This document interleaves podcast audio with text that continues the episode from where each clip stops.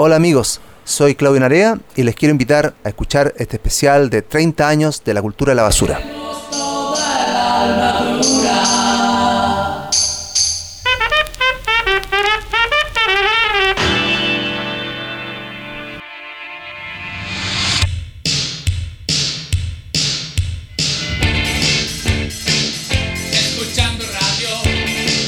El 87 es un tiempo en que íbamos a hacer las canciones, eh, las canciones entre los tres, digamos, y que no, no se hizo, digamos. no- fi- finalmente Jorge empezó a hacerla por su cuenta, siendo que había sido idea de él hacerla entre los tres. Entonces, con Miguel nos juntamos y dijimos, bueno, echémosle para adelante, hagámosla entre los dos. Entonces, yo no, no estamos entre los tres, hacemos entre los dos. Y yo hice tres canciones y Miguel hizo una, a- aunque las inscribimos como de los dos. Somos solo ruido. Somos solo ruido, es mía, pero Miguel es quien está en la voz. Lo estamos pasando muy bien. Y el vals. Y ahora estoy aquí mirando. Esas son las que hice yo. Y Miguel hizo algo tan moderno. Tú no eres el primero. Si es algo tan moderno. Yo le ayudé en esa también un poco con los arreglos y todo eso. Me parece un disco excesivo ¿eh? en cuanto a las canciones, mu- mucha canción. No sé, tal vez podríamos haberlo hecho de otra forma, pero por ejemplo ahora estamos tocando Jugar a la Guerra en vivo con Miguel.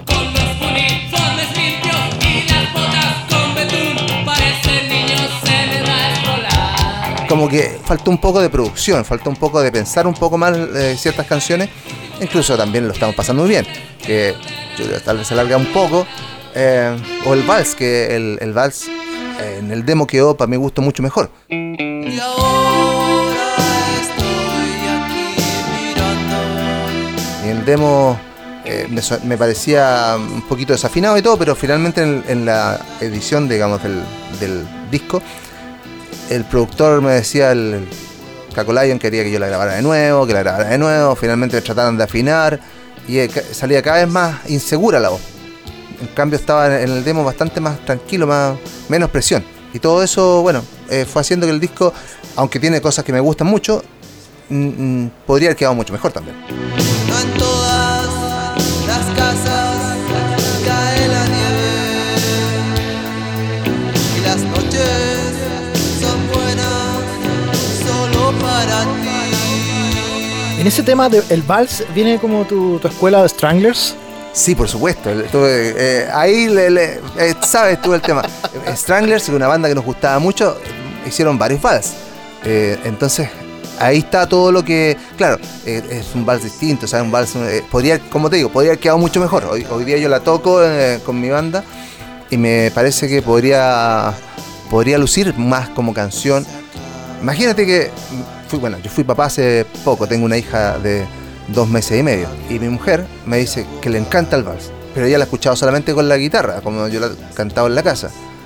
Imagínate, si, si la canción no es tan mal, si lo que hace es que podría haber quedado mejor nomás en el disco.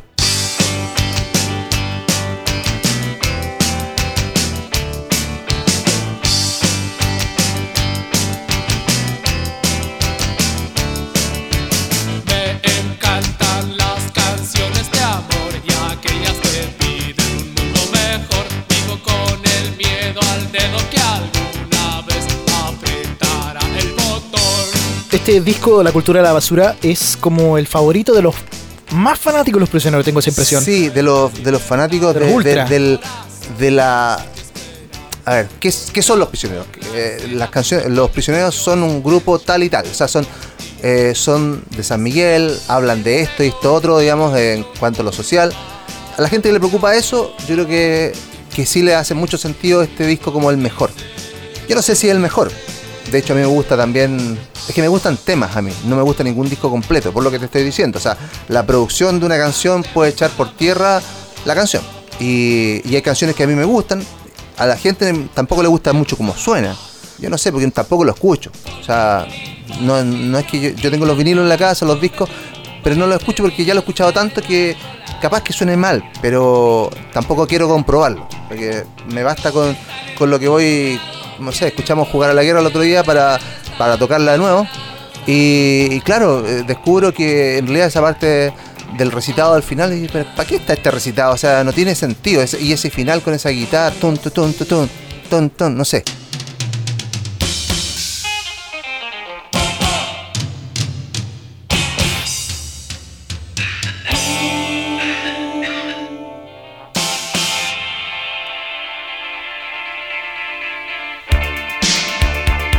Hay cosas que yo lo hubiera cortado. Creo que fue hecho, eh, bueno, por, por chico de- teníamos como 23 años, 22 años, yo tenía 22.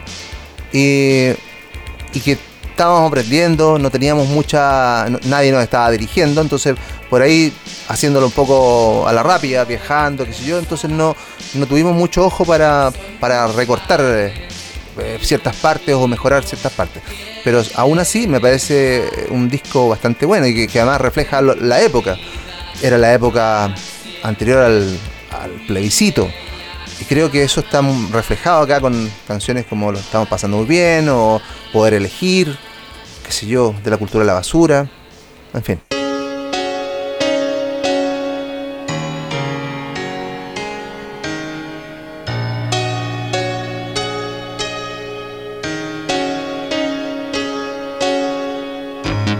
Promoción que vino posterior al, al lanzamiento fue bastante accidentada, digamos. Eh, fue accidentada Fue- la promoción. Sí. Tenían planes de, de poder mostrarlo Teníamos- a nivel latinoamericano y todo Teníamos eso. planes gigantescos. Había una gira nacional. gira- hay un afiche, eso, ¿lo viste Claro, el afiche? Sí, sí, sí. Un afiche así de muchas ciudades y no se pudo hacer. Mira, creo que hicimos 7 ciudades, pero eran 40. Entonces, eso, año 88, digamos, estábamos nosotros matriculados por el No a Pinochet. Empezaron a pasar ciertas cosas, digamos, que podríamos decir que eran como amenazas, aunque no yo no lo noté así en ese momento. Eh, eran cosas raras, más bien. Y también pasó que no pudimos tocar más en Chile. Eso significaba que a partir de marzo, abril, ya no tocamos más pagados. O sea, eso eh, después tocamos en los eventos gratuitos por el no. Entonces, eh, después de ahí, cuando me fui a los prisioneros, dos años después más o menos, me fui en la ruina. Yo no tenía plata y yo creo que estábamos todos parecidos. Porque no pudimos tocar en- mucho en esos días. Y, y tocamos fuera de Chile, pero, pero poco. Y también tampoco fueron grandes sumas las que recibimos. Entonces estábamos muy endeudados. Yo cuando me fui de los prisioneros estaba endeudado con fusión, así, bien endeudado.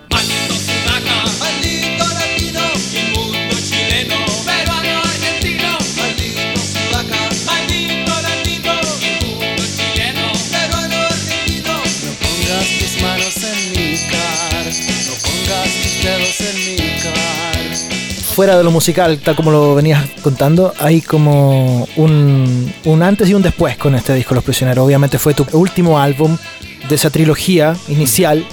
Después vino el trabajo que hicieron por su cuenta con Corazones, Miguel y, Sí. y Jorge. Más, más Jorge que Miguel.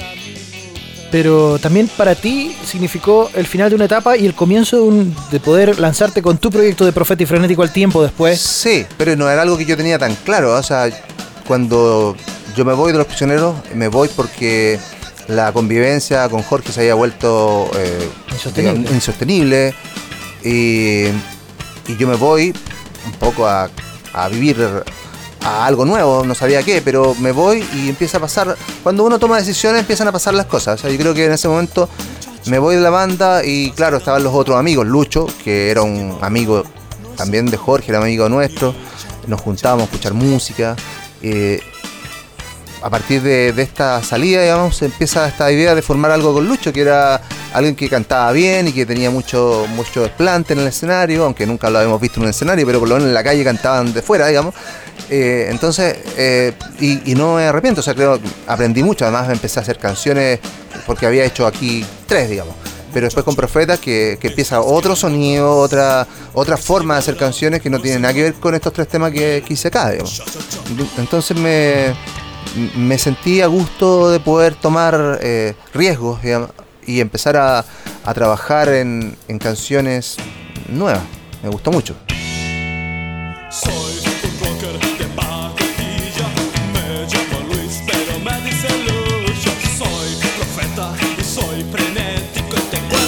y soy de los que mueren en la rueda. Hice 12 canciones, hice 14 creo, pero 12 canciones incluimos en el primer disco. Damas y caballeros, compatriotas, amigos todos. Claudio, Estamos para cerrar el tema de la cultura de la basura, el tema del disco.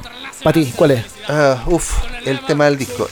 Mira, para mí él lo estamos pasando muy bien, pero es porque la hice yo y es porque también porque también es una canción de digamos graciosa, pero incluso con, con este con el con la introducción de la canción del himno internacional de la de la buena onda, que era un- nos, nos cagamos la risa cuando lo hicimos porque además que era era imitar el, el- el himno nacional chileno. Queremos simbolizar toda una disposición, un ánimo excelente de nuestra gente, que sin duda desmiente categóricamente todo lo que se ha dicho e inventado sobre nosotros, la noble comarca Villa Feliz. Entonces era como, era como, no sabemos en qué nos estábamos metiendo, porque nosotros nos reíamos en el estudio y tará, tar- y, y- y era como, o sea, alguien se va a enojar acá. Entonces, pero lo sacamos, o sea, esa canción me parece muy irónica y también bien de protesta, digamos, de la- en la época, porque, por ejemplo, el primer single fue Que no en tu vida, y yo no, no veo qué onda tiene, no- no- tampoco refleja mucho el, el- aunque una buena canción, no, no me parece que refleje el, el disco tampoco.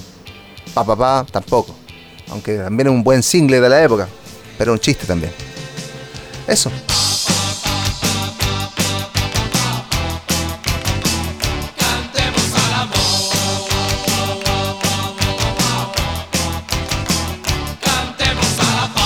Nos juntamos de nuevo cuando cumplamos eh, 30 años más. cuando cumpla 60 años del disco estaremos aquí conversando. Exacto. En la Rock and Pop que será una radio para abuelitos. Para puros tatitas. Muchas gracias. Gracias a ti.